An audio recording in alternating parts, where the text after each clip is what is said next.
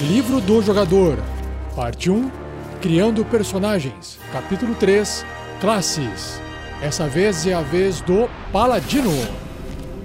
Regras do DD 5E. Uma produção RPG Next. Sejam bem-vindos a mais um Regras do DD 5E. Eu sou o Rafael47 e nesse episódio irei apresentar o que o livro do jogador do RPG Dungeons and Dragons quinta edição diz sobre a classe Paladino, uma das classes mais famosas do universo de fantasia medieval. Vamos lá!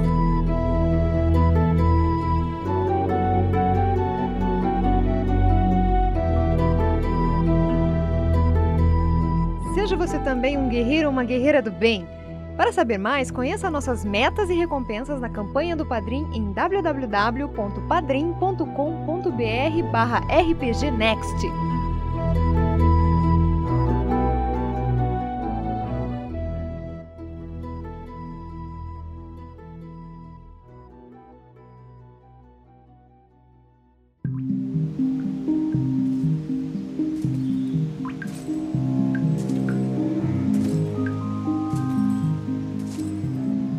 Vestido em uma armadura de placas que reluz à luz do sol, a despeito da poeira e sujeira de uma longa viagem, um humano larga sua espada e escudo e coloca suas mãos em um homem fatalmente ferido.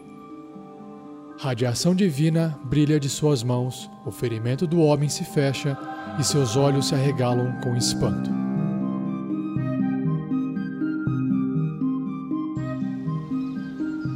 Um anão se esgueira por detrás de um afloramento.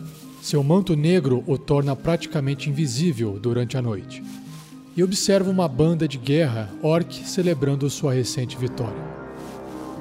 Silenciosamente, ele espreita em meio a eles e sussurra seu juramento, e dois orcs morrem antes mesmo deles perceberem que ele estava ali.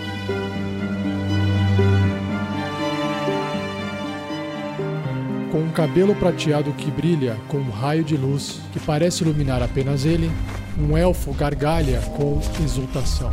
Sua lança golpeia num piscar, como os seus olhos, perfurando de novo e de novo em um gigante contorcendo-se, até que finalmente sua luz supera a escuridão dele.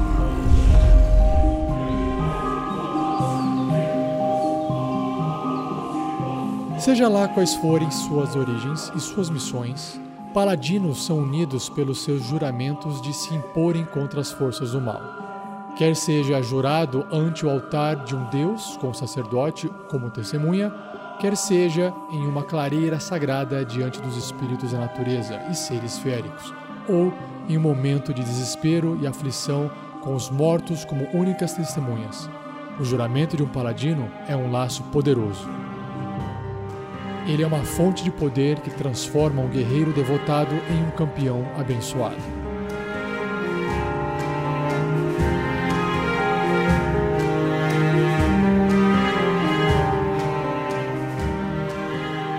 Então, na página 82 do livro do jogador do D&D Dungeons and Dragons quinta edição, no Player's Handbook, vocês vão encontrar o início da descrição da classe Paladino, e a ilustração também é mais uma ilustração fantástica que tem nessa página.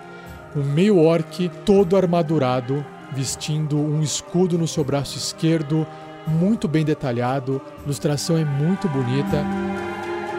Na frente desse escudo, além de uma joia bem bonita presa no topo, também há um entalhe no metal de uma manopla representando o símbolo de seu deus e toda a sua armadura dá para perceber que também é cheia de dobras e pedaços, é uma full plate, uma perfeita full plate.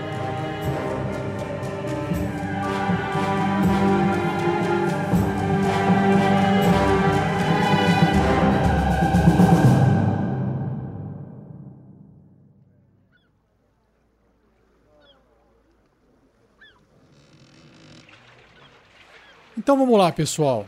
Para acompanhar a gente nesse bate-papo e nessa descrição da classe paladina, eu convidei aqui esse meio orc incrível, paladino, conhecido como Atos, o Justo.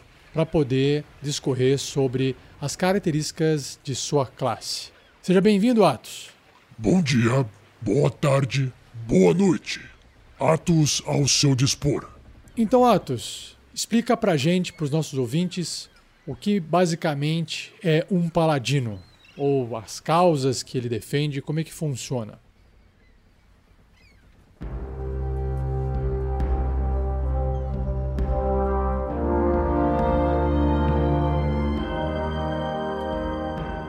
Meu codinome não é por acaso. O justo representa a minha causa em relação à justiça. Um paladino jura defender a justiça e a integridade, se manter com as coisas boas do mundo contra a invasão das trevas e caçar as forças do mal onde quer que ela se esconda. Diferentes paladinos se focam em vários aspectos da causa da justiça, mas todos estão sujeitos aos juramentos que lhes concede poder para fazer seu trabalho sagrado. Embora muitos paladinos servem devotados de deuses do bem, o poder de um paladino vem tanto do comprometimento com a justiça per si quanto de um deus. Os paladinos treinam por anos para aprender as perícias de combate, dominando uma variedade de armas e armaduras. Mesmo assim, suas perícias marciais são secundárias ao poder mágico que ele impunha, o poder de curar os doentes e feridos, de destruir os cruéis e os mortos-vivos, e de proteger os inocentes e aqueles que se unirem a eles na luta pela justiça. Pô, que legal, Atos. Isso soa um pouco, às vezes, complicado, né? Porque quando a gente fala de justiça, diferenciar o bem do mal é um problema, porque às vezes fazendo o bem para alguém, você pode estar tá fazendo o mal para o outro. E imagino que seja difícil de lidar. Como é que funciona isso, Atos? No mundo de D&D, o bem e o mal é muito mais claro de ser visualizado. Monstros malignos causam o mal, seja pela diversão, pelo prazer ou simplesmente caos. Todo esse mal que atrapalha, que impacta na vida de outros seres e criaturas deve ser eliminado. E na dúvida, o seu Deus irá lhe guiar. Ok. Vamos continuar aqui então, Atos. É complicada essa discussão. Bom, pelo que eu percebo, Atos, né, eu te encontrei aqui nesse porto e, e sei que a sua vida não é tão mundana assim. Você deve estar fazendo algum tipo de trabalho aqui na região, por hora, mas todo paladino acaba tendo uma vida além dessa vida mundana. O que, que você pode contar pra gente a respeito disso? Praticamente por definição, a vida de um paladino é uma vida de aventura. A menos que um ferimento permanente o tenha impedido de se aventurar por um tempo, cada paladino vive nas linhas de frente de batalha cósmica contra o mal. Guerreiros são raros o suficiente nas fileiras de milícias e exércitos do mundo, mas ainda menos pessoas podem reivindicar a verdadeira vocação de um paladino. Quando eles recebem um chamado, esses guerreiros deixam suas antigas ocupações e se armam para lutar contra o mal.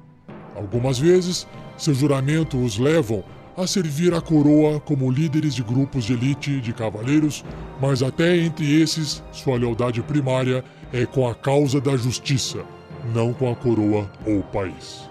Paladinos aventureiros levam seus trabalhos a sério. A investigação de uma ruína antiga ou de uma cripta empoeirada pode ser uma missão guiada por um propósito maior que a aquisição de tesouro. O mal espreita nas masmorras e florestas primitivas, e até mesmo a menor vitória contra ele pode inclinar a balança cósmica para longe do esquecimento.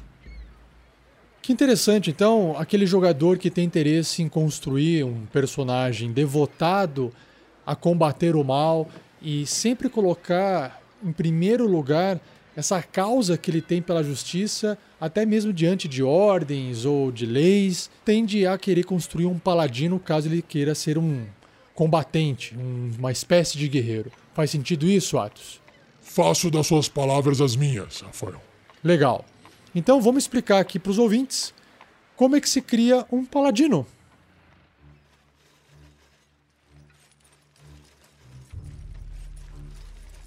Então, na página seguinte do seu livro, após a, aquela ilustração bonita, na página 83, o livro começa descrevendo como é que se cria um paladino. E o aspecto mais importante do seu personagem paladino é a natureza da sua busca sagrada. Apesar da característica de classe relacionada ao juramento que o paladino vai ter não aparecer até ele chegar no terceiro nível, o livro sugere que você vá planejando de antemão qual juramento a sua classe paladina vai escolher.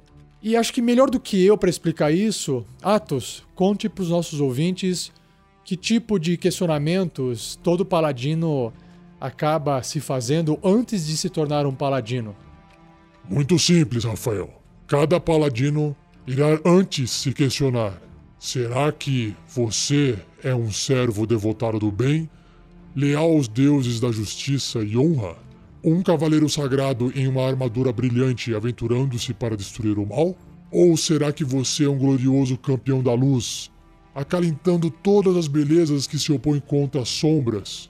Um cavaleiro cujo juramento descende de tradições mais antigas que muitos deuses?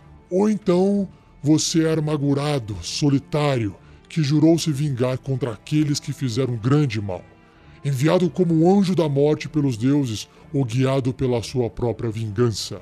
Lembrando que no apêndice B do livro tem uma lista de muitos deuses adorados por paladinos através do multiverso do D&D, que a gente vai falar mais em episódios futuros. Por favor, desculpa a intromissão aqui, Atos, pode continuar. Como você vivenciou o seu chamado para servir como paladino? Por acaso ouviu um sussurro de um deus ou anjo oculto enquanto você rezava? Outro paladino sentiu o potencial dentro de você e decidiu treiná-lo como um escudeiro? Ou algum terrível evento, por exemplo, a destruição de sua casa, talvez, o levou às suas buscas?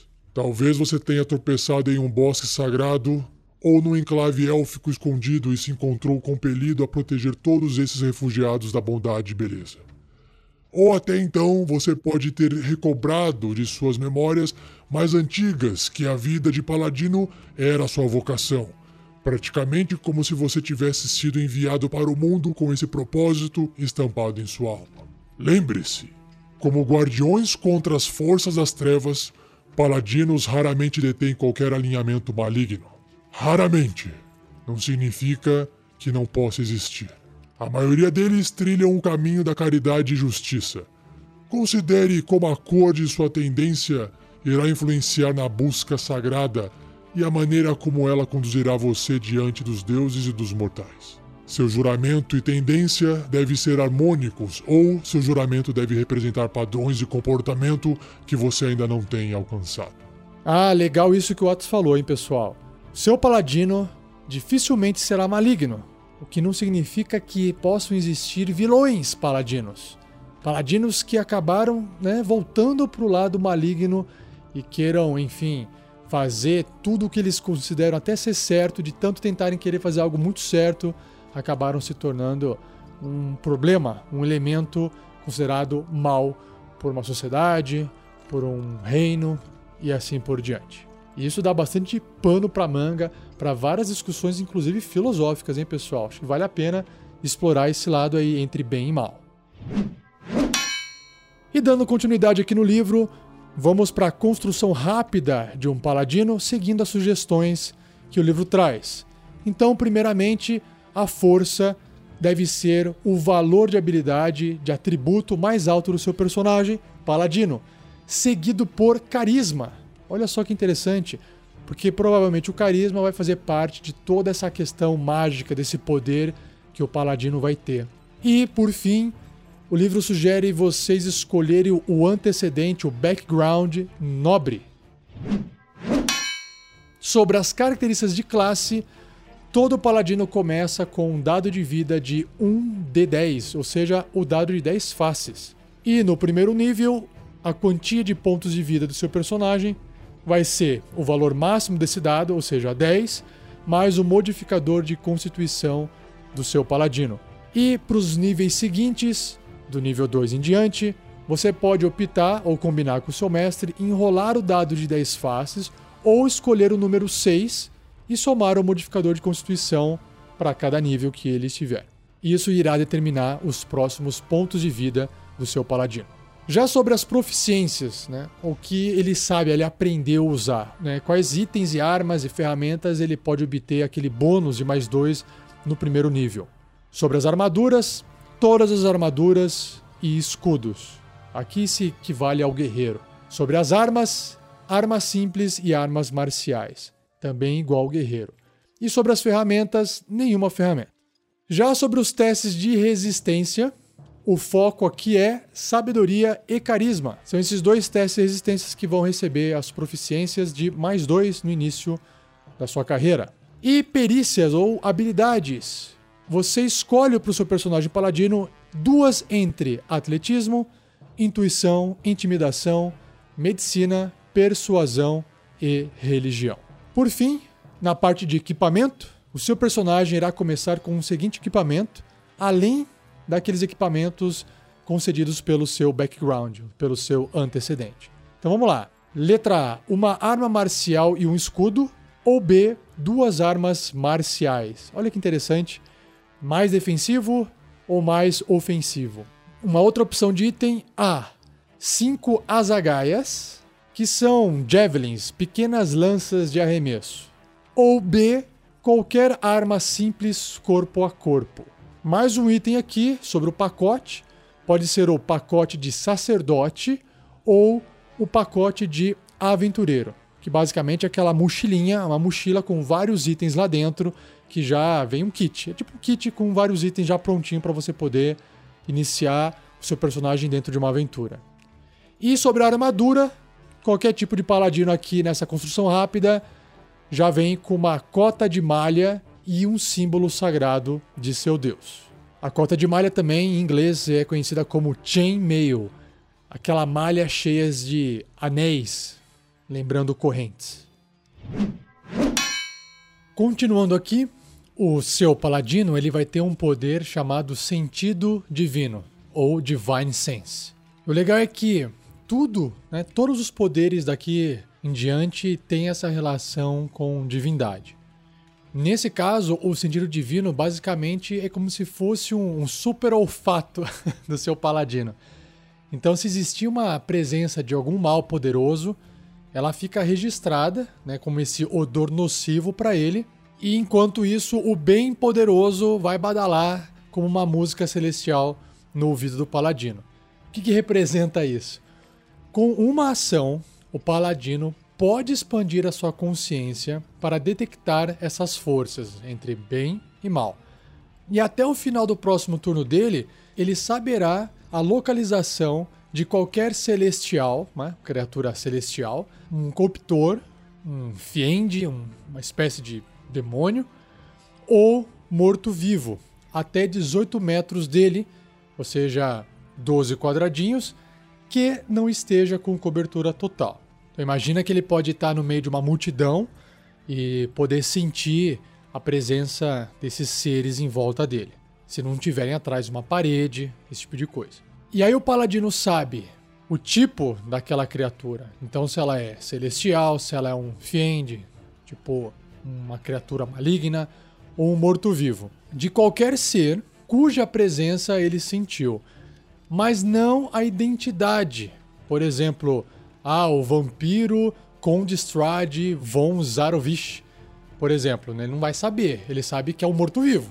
Dentro desse raio de 18 metros, e também dentro desse mesmo raio, o paladino detectará a presença de qualquer lugar ou objeto que tenha sido consagrado ou profanado, como se fosse o uso da magia consagrar, também conhecido como Hallow. Sobre essa característica sentido divino, o paladino poderá usar ela um número de vezes igual a 1 mais o modificador de carisma dele. E quando ele concluir um descanso longo, recupera todos esses gastos. Então repare que quanto maior o carisma, maior o número de vezes que o paladino pode usar essa habilidade sentido divino. A segunda habilidade descrita aqui no livro é uma habilidade muito conhecida em todos os paladinos é a cura pela mão ou pelas mãos. Lay on hands. Ou seja, o toque do paladino é um toque abençoado que pode curar ferimentos. É como se ele tivesse ali um, um poço, um baldinho de poder curativo que se enche quando ele realiza um descanso longo. Com essa energia de cura, o paladino pode restaurar um total de pontos de vida igual ao nível de paladino multiplicado por 5. Então, no nível 1, ele começa com 5 pontos dessa cura. E aí, o paladino, com uma ação, poderá tocar uma criatura e gastar o poder dessa sua energia de cura para restaurar o número de pontos de vida da criatura tocada até o máximo de pontos restantes do, desse poço. Ou seja, você não precisa gastar todos os pontos. Às vezes o paladino seu precisa curar um ponto de cada, ou aquele seu colega que está morrendo, basta ele curar um ponto para poder estabilizar ele e ele voltar ativa. Então você pode ir lá tocar e falar: vou gastar um desses meus cinco pontos de cura aqui para poder estabilizar ele.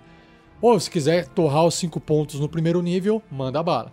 Além disso, o paladino poderá gastar cinco pontos de cura desse seu poço para curar o alvo de uma doença ou neutralizar um veneno que o esteja afetando. Então, já no primeiro nível, você teria que torrar todos esses pontos de cura para poder remover uma doença ou veneno afetando um colega seu ou uma vítima, por exemplo. Lembrando que o paladino pode curar múltiplas doenças e neutralizar múltiplos venenos com um único uso de cura pelas mãos, gastando pontos de vida separadamente para cada um. Então, no nível 2, com 10 pontos de cura pelas mãos, você pode fazer isso duas vezes, ou seja, curar doenças ou remover venenos duas vezes, porque para cada uma das vezes vai gastar 5 pontos de cura. E aqui tem um detalhe dizendo que essa característica de cura pelas mãos não tem nenhum efeito em mortos-vivos e constructos, que é um tipo de criatura que a gente vai explorar nos episódios sobre o livro dos monstros. No nível 2, o paladino adota um estilo de luta, um fighting style. E esse estilo de luta será a especialidade dele. Então, você como jogador vai poder escolher uma das opções a seguir. Lembrando que, antes de eu citar essas opções, você não pode escolher o mesmo estilo de combate mais de uma vez, mesmo se puder escolher de novo. Então, sempre um item diferente. Bem parecido com o guerreiro. Então vamos lá, o primeiro aqui da lista é Defense, ou Defesa.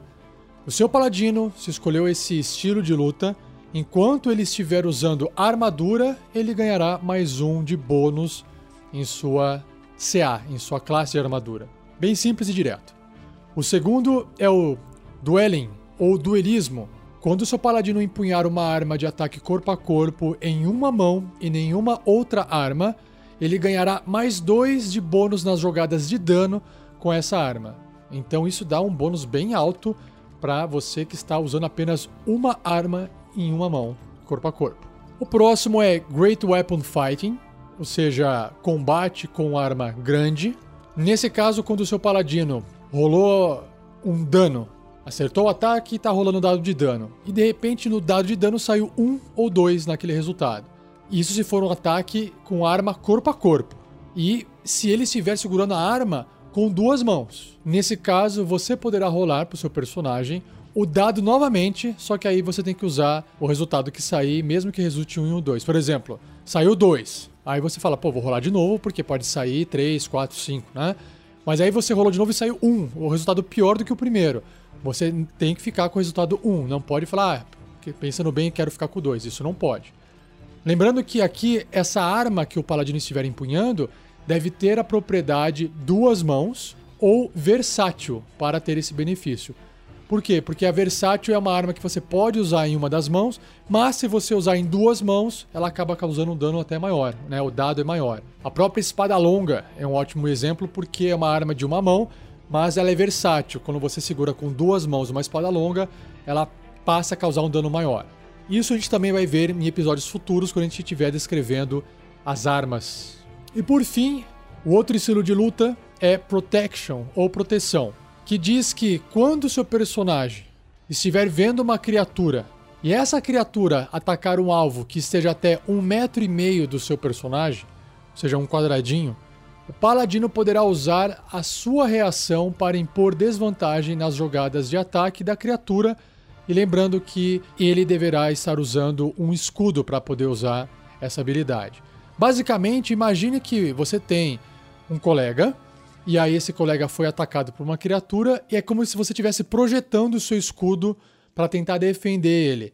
Por isso que existe essa desvantagem no ataque da criatura inimiga contra alguém que esteja a um metro e meio do seu personagem. No nível 2, também o paladino adquire a habilidade de fazer magias. Que legal! Essas magias são consideradas divinas e o paladino ele aprende a extrair esse poder através de meditação e oração, da mesma forma que um clérigo. Lembrando que no capítulo 10, lá na frente em episódios futuros, eu vou gravar sobre regras gerais de magia e no capítulo 11 a gente vai descrever o poder, né, o efeito de cada magia. Então, como é que um paladino prepara e conjura magias? Existe a tabela do paladino que mostra quantos espaços de magia ele possui para fazer magias de primeiro nível ou superiores. Então, se você voltar uma página no livro, você vai reparar que no nível 2, o paladino ele tem dois espaços de magias, dois slots de magia de nível 1. Então ele pode fazer uma magia de nível 1 duas vezes.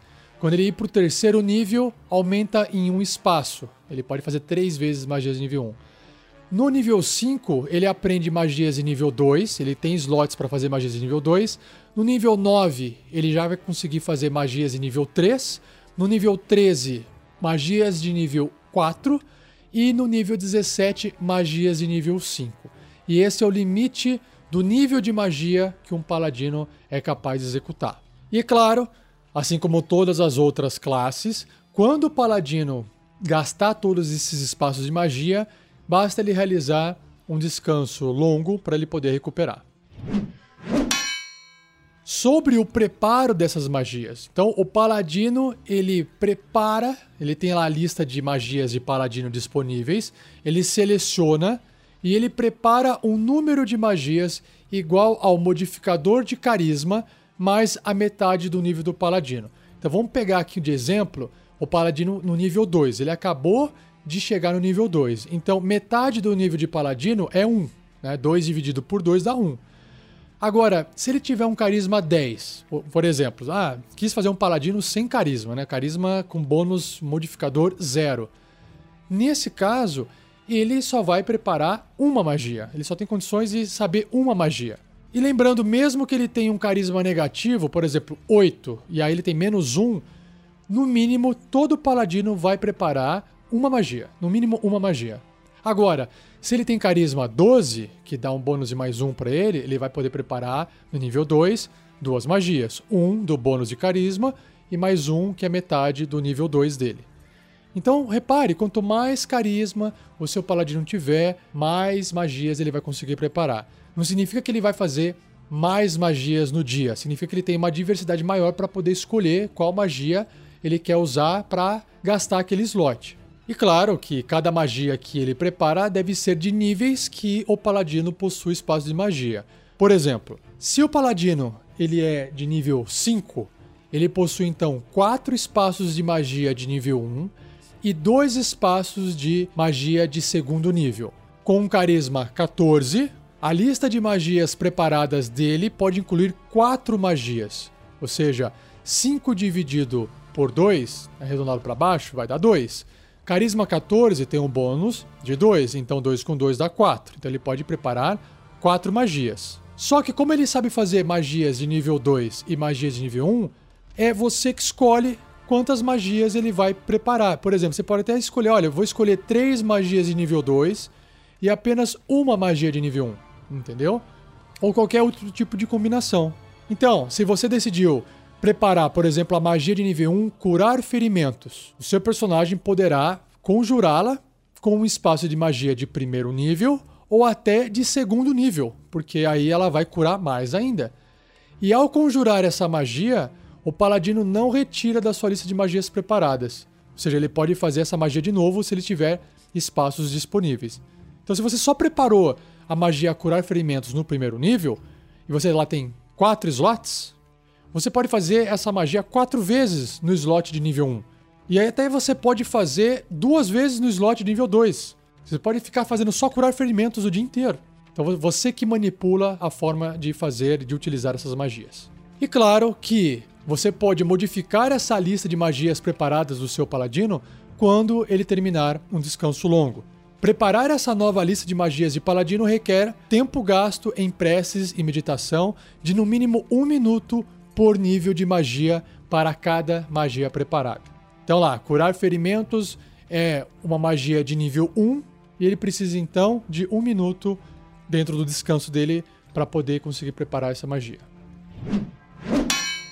Sobre a habilidade de conjuração, a habilidade, o atributo que o paladino utiliza para poder fazer as suas magias é o carisma, né? como eu já disse antes. Pois o poder do paladino deriva da força das convicções que ele tem. E também o paladino usa sempre o carisma dele toda vez que alguma magia se referir à habilidade de conjurar magias. Além disso, ele usa o modificador de carisma para definir a CD, a classe de desafio dos testes de resistência para magias de paladino, que o seu personagem vai conjurar quando realizar uma jogada de ataque com uma magia. Então, se a sua magia tiver um ataque para ser realizado, o bônus daquele ataque vai ser exatamente o bônus de proficiência do seu personagem mais o modificador de carisma. Então, se o seu paladino tem carisma 14, e está no nível 2, por exemplo, então você tem 2 da proficiência com 2 do modificador de carisma, somando 4. E uma classe de dificuldade para resistir suas magias, porque tem magias que às vezes não tem ataque, mas a criatura tem que resistir ao efeito dela. Nesse caso, essa criatura tem que passar por um teste de resistência com a dificuldade de 8, que é o número padrão, base, mais o bônus de proficiência, no caso do nível 2, só de exemplo, é 2, mais o modificador de carisma do paladino, que nesse caso também seria 2 exemplo. Então daria aqui 12, só para exemplificar. Ah, eu quero aumentar as chances do meu paladino acertar a magia e também quero aumentar a dificuldade das criaturas resistirem às magias do meu paladino. O que, que eu devo fazer? Você deve aumentar os pontos do atributo carisma. É a única coisa que você consegue fazer agora na construção do seu personagem é colocar mais pontos, aumentar o valor de carisma do seu personagem paladino. E por fim, todo paladino usa um foco de conjuração, um foco para realizar suas magias. E ele pode usar, claro, o seu símbolo sagrado, que a gente vai discutir mais sobre isso no capítulo 5 em episódios futuros, como um foco canalizador do seu deus para a realização das magias. E ainda no nível 2, um outro poder extremamente famoso entre os paladinos, que é o Divine Smite, ou Destruição Divina. A partir do segundo nível, quando o seu personagem atingir uma criatura com um ataque corpo a corpo usando arma, então não pode ser um soco, por exemplo, ele poderá gastar um espaço de magia de qualquer classe, porque às vezes o seu personagem está fazendo, sei lá, multiclasse com mago. Então não importa o espaço de magia, desde que seja um espaço de magia gasto. Para causar dano radiante além do dano normal da arma. O dano extra é de 2d8 para um espaço de magia de nível 1, mais um d8 para cada espaço de magia acima desse primeiro nível, até o máximo de 5. E esse dano aumenta em 1 d8 se o alvo for um fiend, um corruptor, ou um morto vivo. O que é legal é que esse dano é muito alto. Reparem, pessoal, às vezes a arma de um paladino só causa um D8 no ataque. E aí você gastou um espaço de magia extra e você está causando mais 2 D8. Você fala, quer saber? Eu quero gastar o segundo nível. Então vai para 3 D8. Então é muito dano. Muito dano.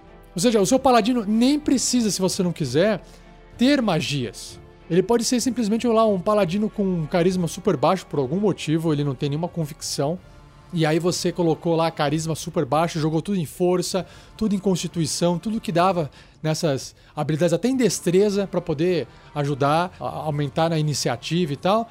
E você fez uma máquina de guerra, mas sem se preocupar com o carisma. Mesmo assim, você sabe que os seus slots de magia vão estar tá lá, pro seu paladino. Você só não vai conseguir preparar muitas magias. Você vai preparar uma magia, né? Por causa, porque é o mínimo que o paladino pode preparar. E mesmo assim você pode torrar esses seus slots de magia. Você fala, ó, eu vou manter aqui uma magia de cura, se eu precisar, e o resto eu vou gastar tudo em Divine Smite. Então é uma forma de também de se construir um personagem, não é das formas mais eficazes, mas talvez até um NPC, um vilão poderia ser construído assim.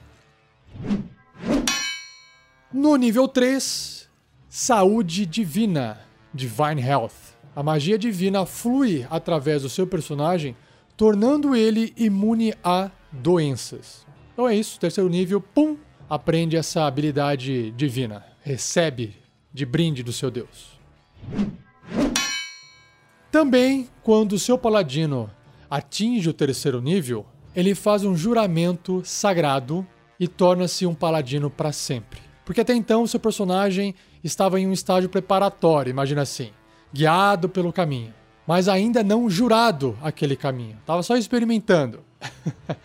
e agora, nesse terceiro nível, você escolhe um desses juramentos, que é o juramento de devoção, o juramento dos anciões ou o juramento de vingança, que são os Sacred Oath, que já já eu vou detalhar para vocês.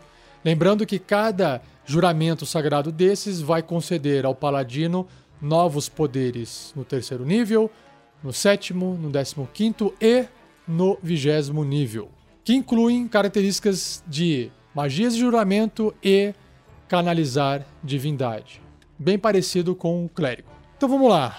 Quais são as magias de juramento? É importante dizer aqui que cada juramento possui uma lista de magias associada a ele. O seu paladino ganha acesso a essas magias nos níveis especificados na descrição do juramento que já já eu vou fazer. E uma vez que ele tenha ganhado acesso a uma magia de juramento, ele sempre a terá preparada, igualzinho foi descrito no clérigo.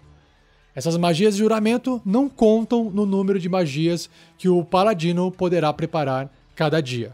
E se ele ganhar uma magia de juramento que não apareça na lista de magias de paladino, a magia será, no entanto, uma magia de paladino para o seu personagem. Uma outra característica que vocês já ouviram falar no episódio de clérigo é o canalizar divindade ou channel divinity. Dependendo do juramento que você escolher para o seu paladino, isso permitirá que ele canalize energia divina para abastecer alguns efeitos mágicos. Cada opção de canalizar divindade concedida por um juramento explica como é que você vai usar esse tipo de efeito mágico. E quando o seu personagem usar esse canalizar divindade, ele vai poder escolher qual das opções utilizar. E lembrando que o seu personagem deve terminar um descanso curto ou longo para poder usar novamente essa habilidade de canalizar divindade. Por fim, alguns efeitos de canalizar divindade requerem um teste de resistência, e quando o seu personagem usar tais efeitos, a CD ou a classe de desafio será igual a CD das suas magias de paladino. Continuando, no quarto nível, adivinhe. Incremento no valor de habilidade. Então eu vou repetir aqui porque caso você só esteja ouvindo esse episódio, quando o paladino atingir o quarto nível, e novamente no oitavo, no décimo segundo, no décimo sexto e no décimo nono nível, ele poderá aumentar um valor de habilidade ou atributo em dois. Você escolhe lá força, constituição, destreza, inteligência, sabedoria ou carisma. Você escolhe um desses atributos e aumenta em dois pontos. Ou você escolhe dois atributos e aumenta em um ponto cada um. Lembrando que, como padrão, essa habilidade de incrementar atributos não pode elevar o valor acima de 20 pontos, ok? A partir do quinto nível, o paladino tem um ataque extra, ou seja, ele poderá atacar duas vezes ao invés de uma, sempre que ele realizar a ação de ataque no turno dele.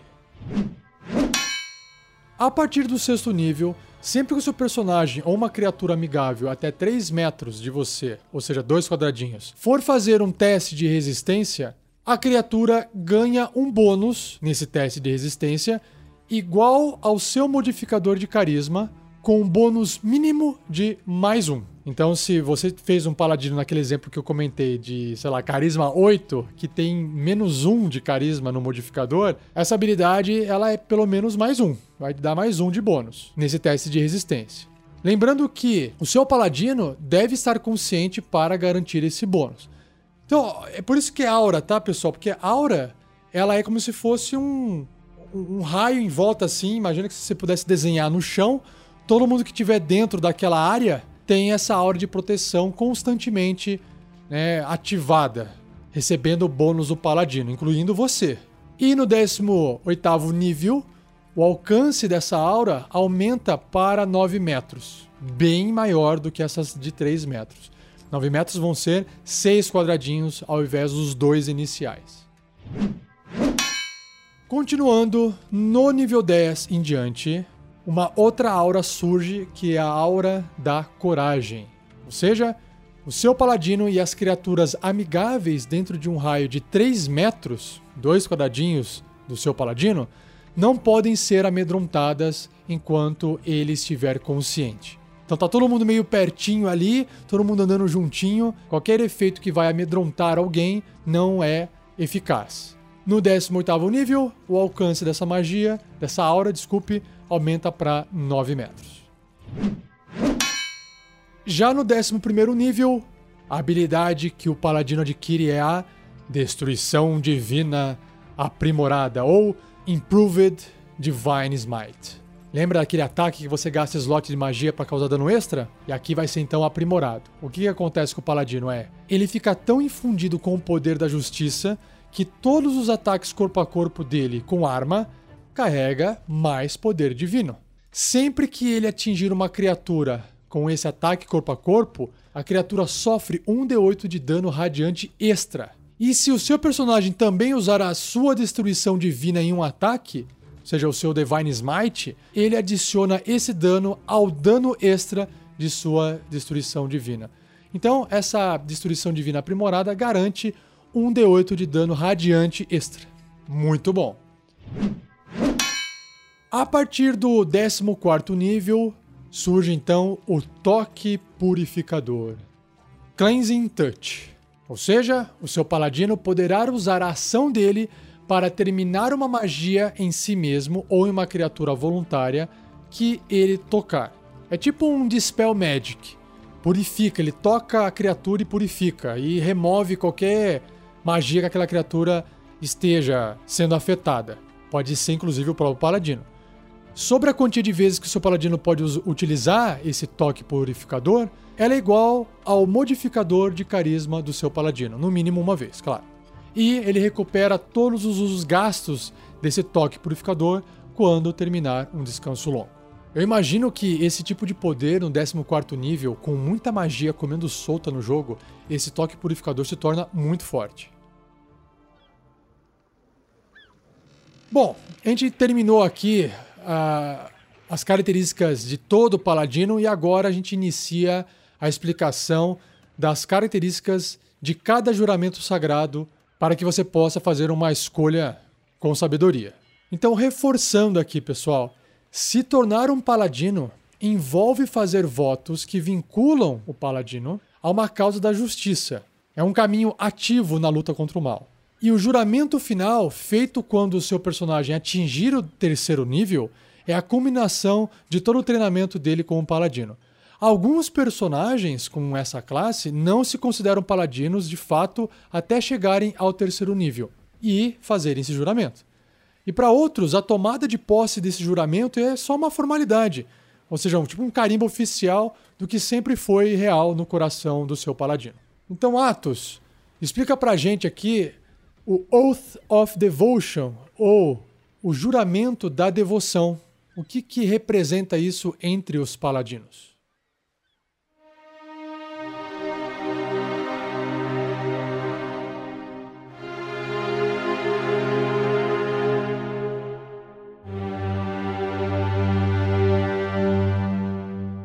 O juramento de devoção vincula um paladino aos mais sublimes ideais de justiça, virtude e ordem. Algumas vezes chamados de campeões, cavaleiros brancos ou guerreiros sagrados, esses paladinos atendem o ideal do cavaleiro na armadura brilhante, agindo com honra em busca de justiça e do bem maior. Eles se agarram aos mais altos padrões de conduta e alguns, para o melhor ou para o pior, consideram que o resto do mundo deve ter os mesmos padrões. Muitos dos que fazem esse juramento são devotados aos deuses da lei e do bem, e usam os dogmas de seus deuses como medida de sua devoção. Eles consideram os anjos, os perfeitos servos do bem, como seus ideais e incorporam imagens de asas angelicais em seus elmos ou brasões. Caramba, entendi. Ele é tão devoto à causa dele que às vezes ele até pode acabar ficando cego nisso. Por isso eu disse para o melhor ou para o pior. Poxa, legal, hein? Dá para fazer até vilão, até personagem cego atuando como se fosse uma pessoa boa, porque na cabeça dele ele é. Ele pode até ser bom, mas vai dar problema também. Já vi isso acontecer muitas vezes. E Atos, e quais são os dogmas que esses paladinos têm em relação à devoção deles? Imagino que existam regras restritas que limitam a forma dele agir e pensar. Com certeza, Rafael. Embora as palavras exatas e restrições do juramento de devoção variem, os paladinos que fazem esse juramento partilham desses seguintes dogmas. Primeiro, honestidade. Não minta nem trapaceie. Deixe sua palavra ser sua garantia. Coragem.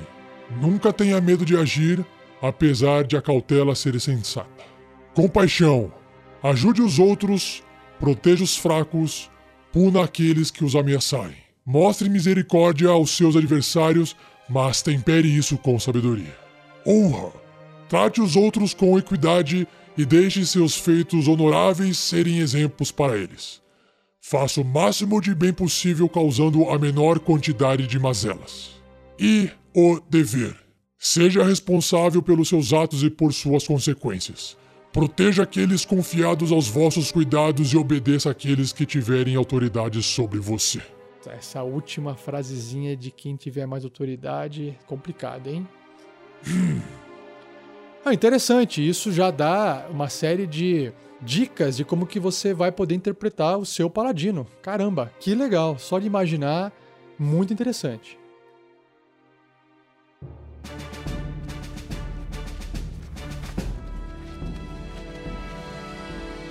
Então, dando continuidade no livro, o livro apresenta quais são as magias de juramento. Lembrando que o seu paladino ganhará magias de juramento nos níveis de paladino aqui descritos numa tabela, começando no terceiro nível, que são as magias Proteção contra o Bem e o Mal e Santuário. No quinto nível, Restauração Menor e Zona da Verdade. No nono nível, Sinal de Esperança e Dissipar Magia. No décimo terceiro nível, Movimentação Livre e Guardião da Fé. E no décimo sétimo nível, Comunhão e Coluna de Chamas. Agora indo para aquela característica, aquela habilidade chamada canalizar divindade, quando o seu paladino faz esse juramento, no terceiro nível ele ganha as duas opções seguintes para canalizar divindade, ou seja, ele pode fazer uma das seguintes das duas opções de efeito. Primeira, arma sagrada. Com uma ação, o paladino pode imbuir uma arma que ele esteja empunhando com energia positiva usando o canalizar divindade. Por um minuto, ele adiciona o seu modificador de carisma nas jogadas de ataque feitos com essa arma, claro que no mínimo de mais um. A arma também emite luz plena num raio de 6 metros, ou seja, 4 quadradinhos, e penumbra por mais 6 metros por mais 4 quadradinhos. Como se fosse uma, uma tocha, só que um pouco mais fraca. Se essa arma ainda não for mágica, ela se torna mágica por essa duração de um minuto. Por fim, o paladino poderá terminar o efeito no turno dele, como parte de qualquer outra ação. E claro que se ele não estiver mais segurando ou portando a arma ou estiver inconsciente, também o efeito termina. Então, basicamente, torna a arma ali brilhante mágica por um minuto, causando dano extra mágico. A outra opção de usar esse canalizar divindade é expulsar o profano ou Turn the Unholy. Com uma ação, o seu paladino apresenta o símbolo sagrado dele e faz uma oração censurando fiends, corruptores, né? E mortos-vivos, usando o seu canalizar divindade. Cada corruptor, fiend ou morto-vivo que puder ver ou ouvir o seu paladino e que esteja até 9 metros de distância dele, ou seja, 6 quadradinhos, deverá realizar um teste de resistência de sabedoria. Se aquela criatura falhar no teste de resistência, ela será expulsa por um minuto ou até sofrer um dano. É muito parecido com o poder do clérigo de expulsar mortos-vivos, com a diferença aqui que, além de morto-vivo, se inclui essas criaturas do tipo Fiend ou corruptores. E o que, que representa uma criatura expulsa? Basicamente é aquela criatura deverá gastar todo o turno dela tentando se mover o mais longe possível do paladino da melhor forma possível. E claro que ela não pode, voluntariamente, se mover para um espaço a menos de 9 metros do paladino, não pode chegar mais perto do paladino. Essa criatura também não poderá realizar reações, ou seja, por exemplo, não pode fazer ataques de oportunidade. E nas ações dela, ela só poderá realizar a ação de disparada, que é basicamente poder se mover novamente, ou tentar escapar de um efeito que as impeça de se mover. Sei lá, tá preso numa teia de aranha mágica que o mago lançou. Caso essa criatura não tiver nenhum lugar para onde ela possa se mover, a criatura ela fica em ação de esquiva total, a dodge, fica tentando evitar ao máximo qualquer criatura que tente chegar perto dela, atacar ela, esse tipo de coisa. Ela fica basicamente ou tentando fugir ou em modo defensivo. É um show de bola, isso é fantástico. A partir do sétimo nível, a habilidade adquirida se chama Aura de Devoção. Ou seja, o seu paladino e as criaturas amistosas que estiverem até 3 metros do seu paladino não podem ser mais enfeitiçadas enquanto ele estiver consciente. Cara, isso é, é muito bom. Que várias magias são de enfeitiçar, de charm. E aí, estando dentro dessa aura de devoção, tá imune. E claro que no 18º nível, o alcance dessa aura também aumenta de 3 metros para 9 metros em volta do paladino. A partir do 15º nível, a pureza de espírito recai sobre o seu personagem. Ou seja, ele estará sempre sob o efeito da magia proteção contra o bem e o mal. E a gente vai falar mais sobre essa magia em episódios futuros. Por fim, no último nível de paladino, no vigésimo nível, ele adquire uma habilidade chamada Halo Sagrado, Whole Nimbus. E o que esse poder faz? Com uma ação, ele poderá emanar uma aura de luz solar. Por um minuto, essa luz solar, né, uma luz plena, emana do seu paladino num raio de 9 metros. Então imagine ele acendendo como se fosse uma, um sol, assim. E claro que penumbra também brilha 9 metros além disso, né, para representar que a luz vai perdendo esse poder de iluminação. Sempre que uma criatura inimiga começar o turno dela dentro da luz plena, a criatura sofrerá 10 pontos de dano radiante. Além disso, durante essa duração de um minuto, o seu paladino terá vantagem em testes de resistência contra magias conjuradas por fiends, corruptores ou mortos-vivos. E uma vez que o seu paladino use essa característica, ele não poderá usá-la novamente até ter terminado um descanso longo. Então, assim, talvez você fale assim: ah, 10 pontos de dano radiante não é tanto assim para quem estiver no vigésimo nível. Só que é como se o paladino seu tivesse se tornando uma, uma bola de fogo. Só que só causa dano em mortos-vivos e em criaturas fiendes, corruptores. E esse dano é todo, é, fica ativo durante um minuto, ou seja, 10 turnos. Se você tiver num combate que dura mais de 10 turnos, cara, então é aquele combate épico que tem inimigo infinito.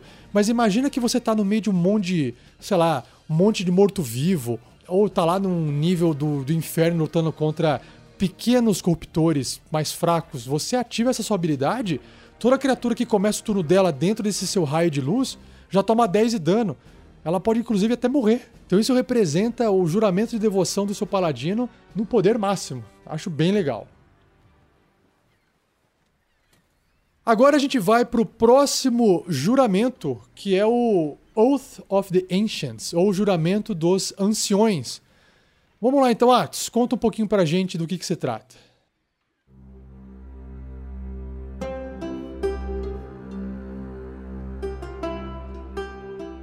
O juramento dos anciões é tão antigo quanto a raça dos elfos e os rituais dos druidas. Algumas vezes chamados de cavaleiros feéricos, Cavaleiros Verdejantes ou Cavaleiros dos Chifres. Paladinos que fazem esse juramento lançam sua sorte com o lado da luz na batalha cósmica contra as trevas, porque eles amam as coisas belas e vivificantes do mundo.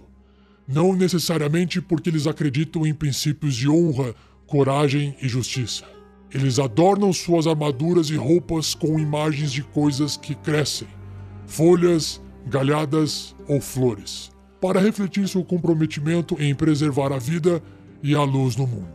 Ah, é tipo um paladino da floresta. É igual o clérigo da natureza. É um paladino devoto às questões da natureza e da vida. Isso mesmo. E, como todo juramento, vem os seus dogmas, certo? Diz pra gente então mais sobre os dogmas dos anciões, Atos.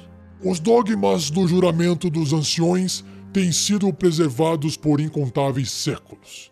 Esse juramento enfatiza os princípios do bem acima de qualquer interesse de ordem ou caos. E seus quatro princípios centrais são simples: acenda a luz, abrigue a luz, preserve sua própria luz e seja luz. Vamos lá.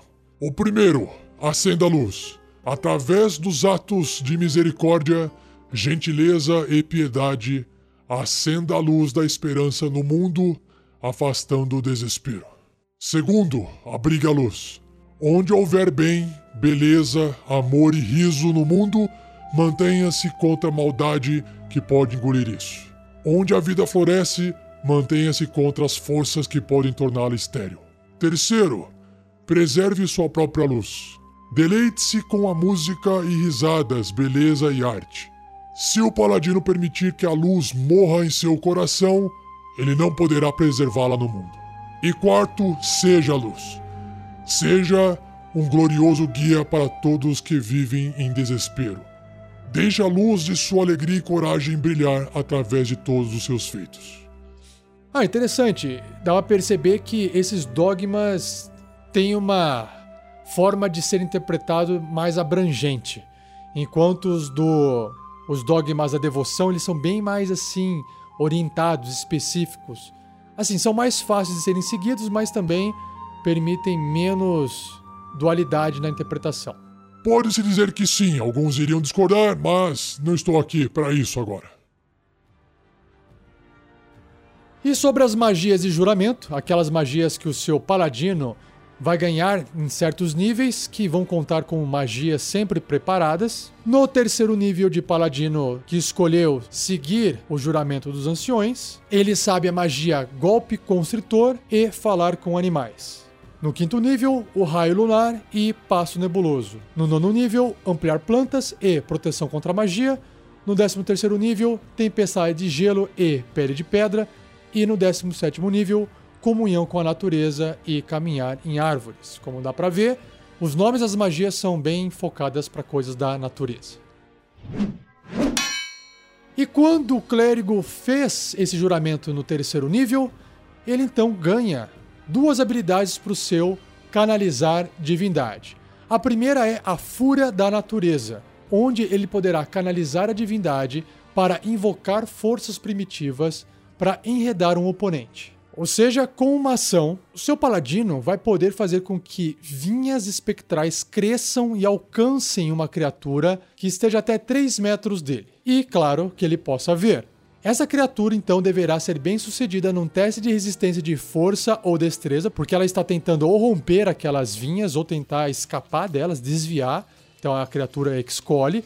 Ou se ela não passar nesse teste de resistência, ela ficará impedida. Impedida é uma condição e as condições a gente também vai descrever melhor em episódios futuros. Enquanto estiver impedida pelas vinhas, essa criatura repete esse teste de resistência no final de cada turno dela, porque ela pode eventualmente acabar conseguindo escapar. E caso ela obtenha sucesso, uma vez livre, as vinhas desaparecem. O que é eficaz nessa magia é que você pode utilizar ela tanto para evitar que um inimigo seu fuja, quanto para evitar que um inimigo seu se aproxime de você.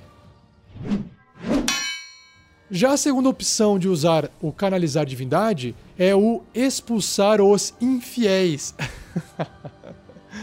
Ou seja, o seu paladino poderá gastar aí um uso do seu canalizar divindade para pronunciar palavras antigas que são dolorosas para fadas e fiendes, corruptores que as ouvem.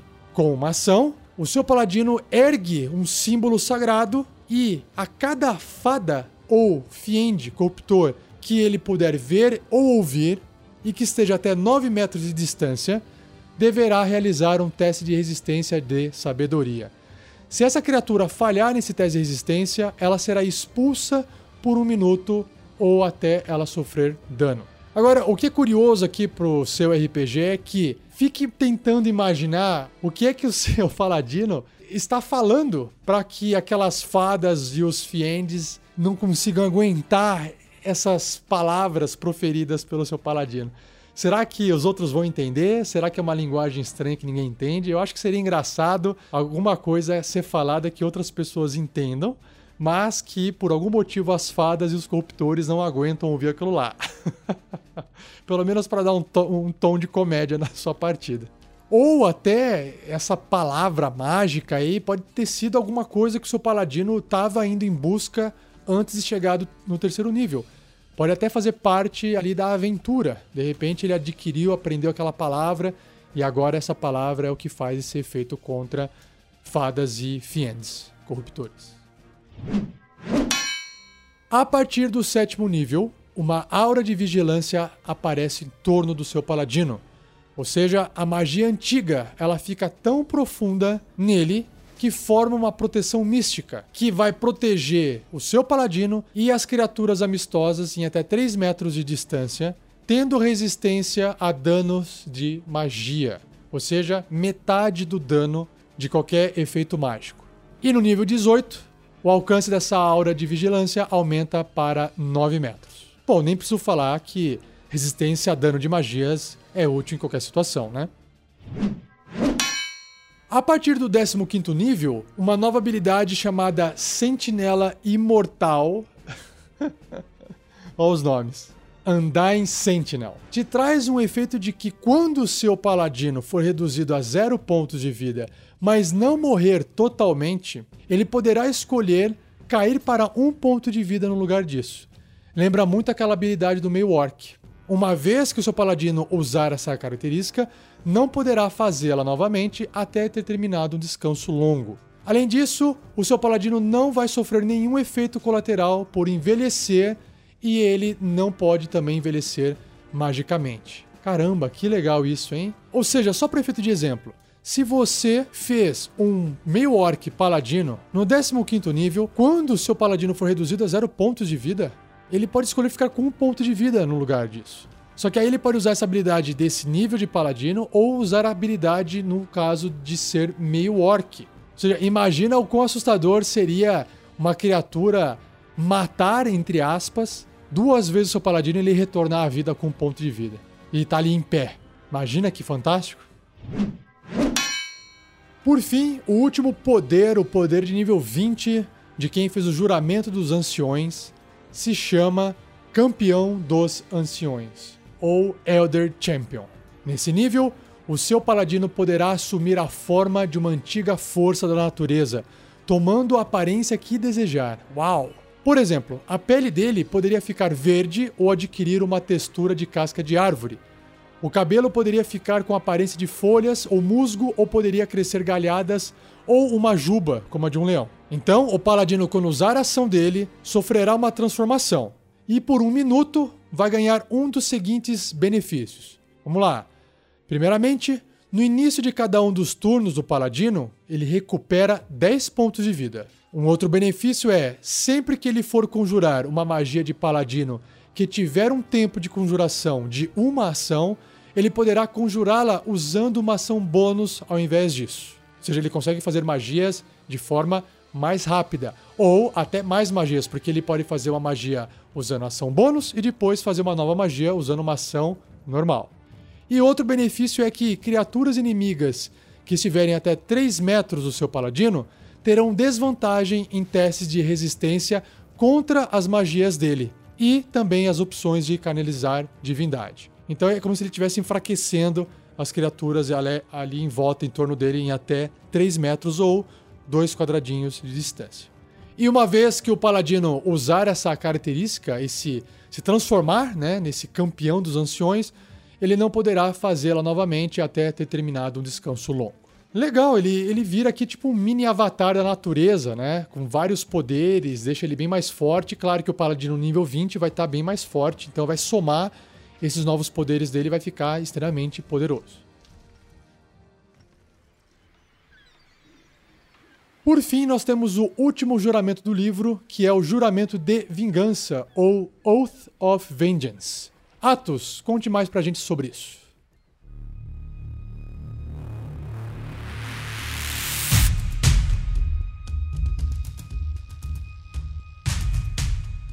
O juramento de vingança é um comprometimento solene de punir aqueles que cometeram pecados graves.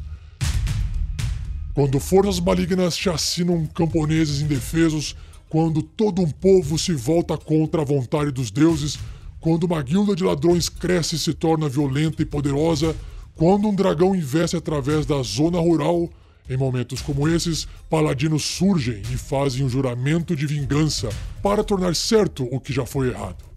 Para esses paladinos, algumas vezes chamados de Vingadores ou de Cavaleiros Negros, sua própria pureza não é tão importante quanto trazer justiça. Caramba, Cavaleiro Negro, porque ele é vingativo. Cara, que massa! Ou até um Vingador, que tá aí na moda dos Vingadores.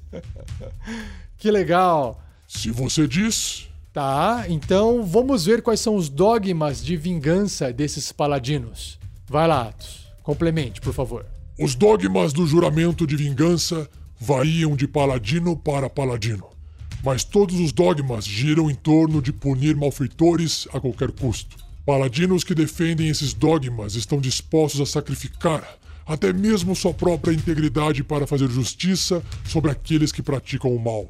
De modo que, muitas vezes, os paladinos são neutros ou leais e neutros em alinhamento. Os princípios fundamentais dos dogmas são brutalmente simples. Vamos lá. Primeiro, combater o mal maior, entre escolher lutar contra seus inimigos jurados ou combater o mal menor. Ele irá escolher o mal maior. o outro dogma: sem misericórdia para os malignos. Inimigos comuns poderão ter a misericórdia do paladino, mas seus inimigos jurados não. O outro dogma se chama a todo custo, onde os seus escrúpulos não poderão ficar no caminho do extermínio dos seus inimigos. E o último, a restituição. Se os inimigos de um paladino causaram ruína no mundo, é porque ele falhou em detê-los. Deverá então ajudar aqueles prejudicados pelos delitos. É, realmente é simples e violento.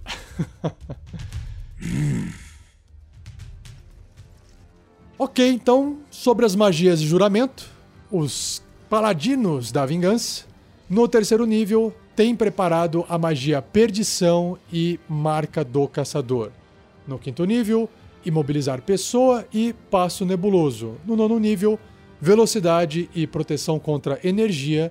No décimo terceiro nível, Banimento e Porta Dimensional e no 17 nível, Imobilizar Monstro e Vidência.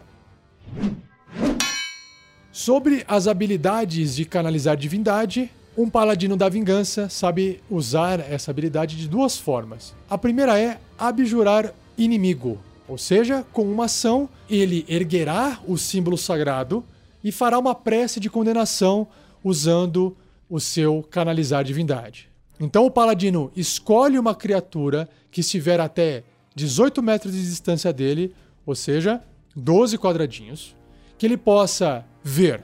Essa criatura deve então realizar um teste de resistência de sabedoria, a não ser que ela seja, por algum motivo, imune a ser amedrontada. Os corruptores e os mortos-vivos têm desvantagem nesse teste de resistência, só para citar aqui. Caso essa criatura fracasse nesse teste de resistência de sabedoria, ela ficará amedrontada por um minuto ou até sofrer dano. Enquanto ela estiver amedrontada, o deslocamento dela é zero e ela não pode receber qualquer bônus de deslocamento. Ou seja, ela fica com medo, tremendo na base, parada ali, meu Deus, eu não posso sair daqui, e não consegue nem sair correndo. Se ela obter sucesso nesse teste de resistência, o deslocamento dela é reduzido à metade por um minuto ou até que ela sofra qualquer dano. Ou seja, o dano, nesse caso, quebra esse, esse medo, né? Então, no mínimo, por mais que o paladino não consiga encaixar esse poder na criatura, ela no mínimo vai ficar com metade da velocidade dela em até um minuto. Ou seja, mesma coisa, vai evitar com que ou a criatura fuja muito rápido ou se aproxime do paladino ou de, do local que ele esteja ali. E o outro efeito do canalizar divindade é o voto de inimizade. Voto, nesse caso, é como se fosse um juramento. Com uma ação, o paladino poderá pronunciar um voto, né, fazer um juramento de inimizade contra uma criatura que ele possa ver que esteja até 3 metros dele. Então, nesse caso, ele ganha vantagem nas jogadas de ataque contra essa criatura por um minuto ou até ela cair a zero pontos de vida ou ficar inconsciente. Então, basicamente, ele está ali falando, jurando hostilidade àquela criatura e ganhando vantagem em todos os ataques contra ela por um minuto, ou seja, tempo suficiente para você eliminar ela num combate. No sétimo nível, o Paladino da Vingança se torna um Vingador implacável, ou seja, o foco sobrenatural dele ajudará o Paladino a impedir a fuga de um inimigo. Quando ele atingir uma criatura com um ataque de oportunidade, ou seja, a criatura está do lado dele saiu correndo ali, sei lá, por algum motivo, sem fazer o disengage, né? Ele vai sofrer um ataque de oportunidade. E o seu paladino atinge esse golpe. O paladino então poderá se mover até metade do deslocamento dele imediatamente depois do ataque, como parte da mesma reação. Esse movimento não provoca ataques de oportunidade. Então é interessante porque às vezes o seu inimigo está correndo para o norte, você fez o ataque e você ainda pode se mover para o norte e acompanhar o seu inimigo nessa fuga. Basicamente é uma habilidade que é, evite que o inimigo queira fugir de alguma forma do seu paladino da vingança. Ou se pelo menos o seu personagem não quiser acompanhar, seguir a vítima, perseguir a vítima, ele pode no mínimo usar essa metade do deslocamento como uma, um reposicionamento estratégico em combate. A partir do 15º nível, o Paladino da Vingança possui uma alma de vingança, Soul of Vengeance. Olha que nome bonito. Ou seja, a autoridade com a qual seu personagem fala aquele voto de inimizade, de hostilidade, dá ao seu paladino maior poder sobre o inimigo. Ou seja, quando uma criatura estiver sob esse efeito do voto de inimizade ou voto de hostilidade, realizar um ataque, o seu paladino poderá usar a reação dele para realizar um ataque corpo a corpo de arma contra essa criatura, claro que se ela estiver ao alcance do seu paladino. Vamos pegar um exemplo aqui, ó. Suponha que você tem uma criatura muito forte e essa criatura muito forte, né, um inimigo seu, está querendo matar o, o mago da sua equipe. E aí você fala: caramba, eu preciso eliminar essa criatura o quanto antes. Então, seu paladino faz um voto de inimizade, um voto de hostilidade contra aquela criatura e passa a ter vantagem nas jogadas de ataque contra ela por até um minuto, certo? Beleza. Isso o seu Paladino da Vingança pode fazer lá no nível 3. Já no nível 15, além de vocês estar fazendo esse ataque com vantagem contra essa criatura, se essa criatura realizar um ataque, não importa contra quem, o seu Paladino da Vingança poderá usar a reação dele e fazer um ataque de arma contra a criatura antes, porque é uma reação. Então ele faz antes da criatura agir. E claro, você vai estar fazendo esse ataque com vantagem, porque o seu personagem já fez o voto de inimizade. Então é legal porque o Paladino da Vingança aqui, contra aqueles que ele quer se vingar, se torna extremamente agressivo e mortal para aquela criatura. É isso que tem que ficar claro aqui.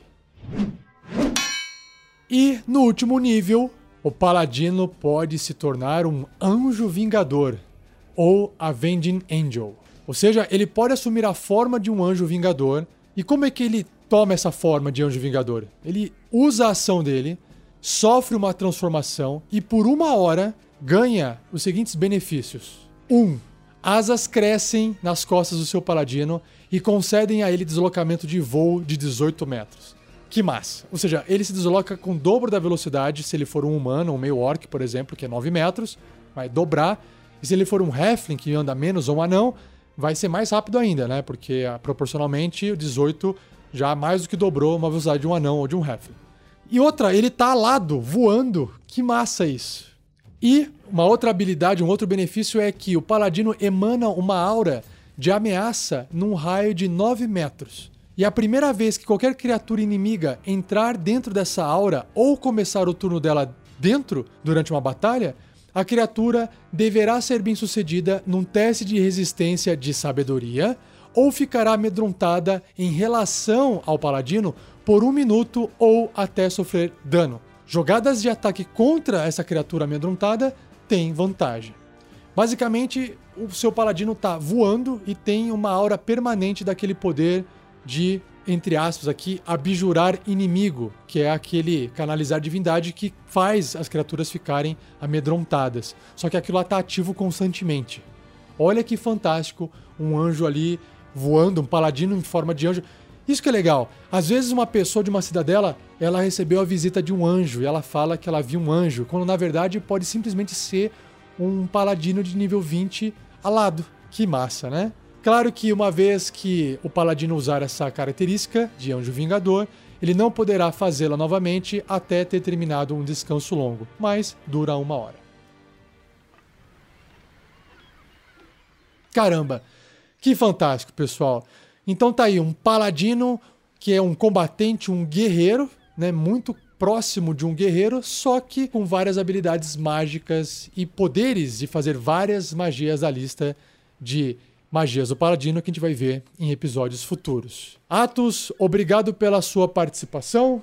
Espero que você continue sendo justo com todos. Antes que eu parta, é importante comentar aqui o que acontece com o paladino quando ele quebra o seu juramento. Ô, oh, boa, Atos, isso é muito importante e estou curioso, diga lá. Um paladino tenta se manter nos mais altos padrões de conduta, mas até mesmo o mais virtuoso paladino é falível. Algumas vezes o caminho certo se mostra muito exigente, e algumas vezes uma situação requer o menor dentre dois males. E também, às vezes, o calor da emoção faz com que um paladino transgrida seu juramento. Um paladino, então, que tenha quebrado um voto, geralmente buscará a absolvição de um clérigo que partilhe sua crença ou de outro paladino da mesma ordem. O paladino deveria gastar toda uma noite de vigília orando como sinal de penitência ou realizar um ato rápido similar de abnegação. Depois de um rito de confissão e perdão, o paladino se sente renovado. Se um paladino, por vontade própria, violar seu juramento e não demonstrar sinal de arrependimento, as consequências podem ser mais severas.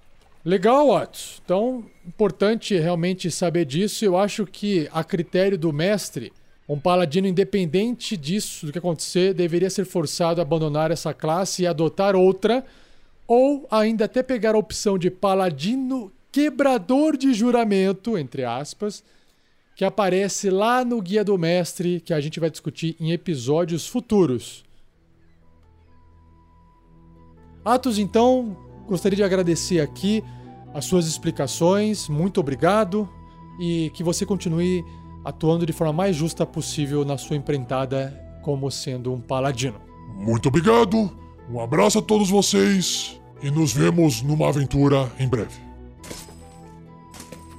Muito obrigado, pessoal.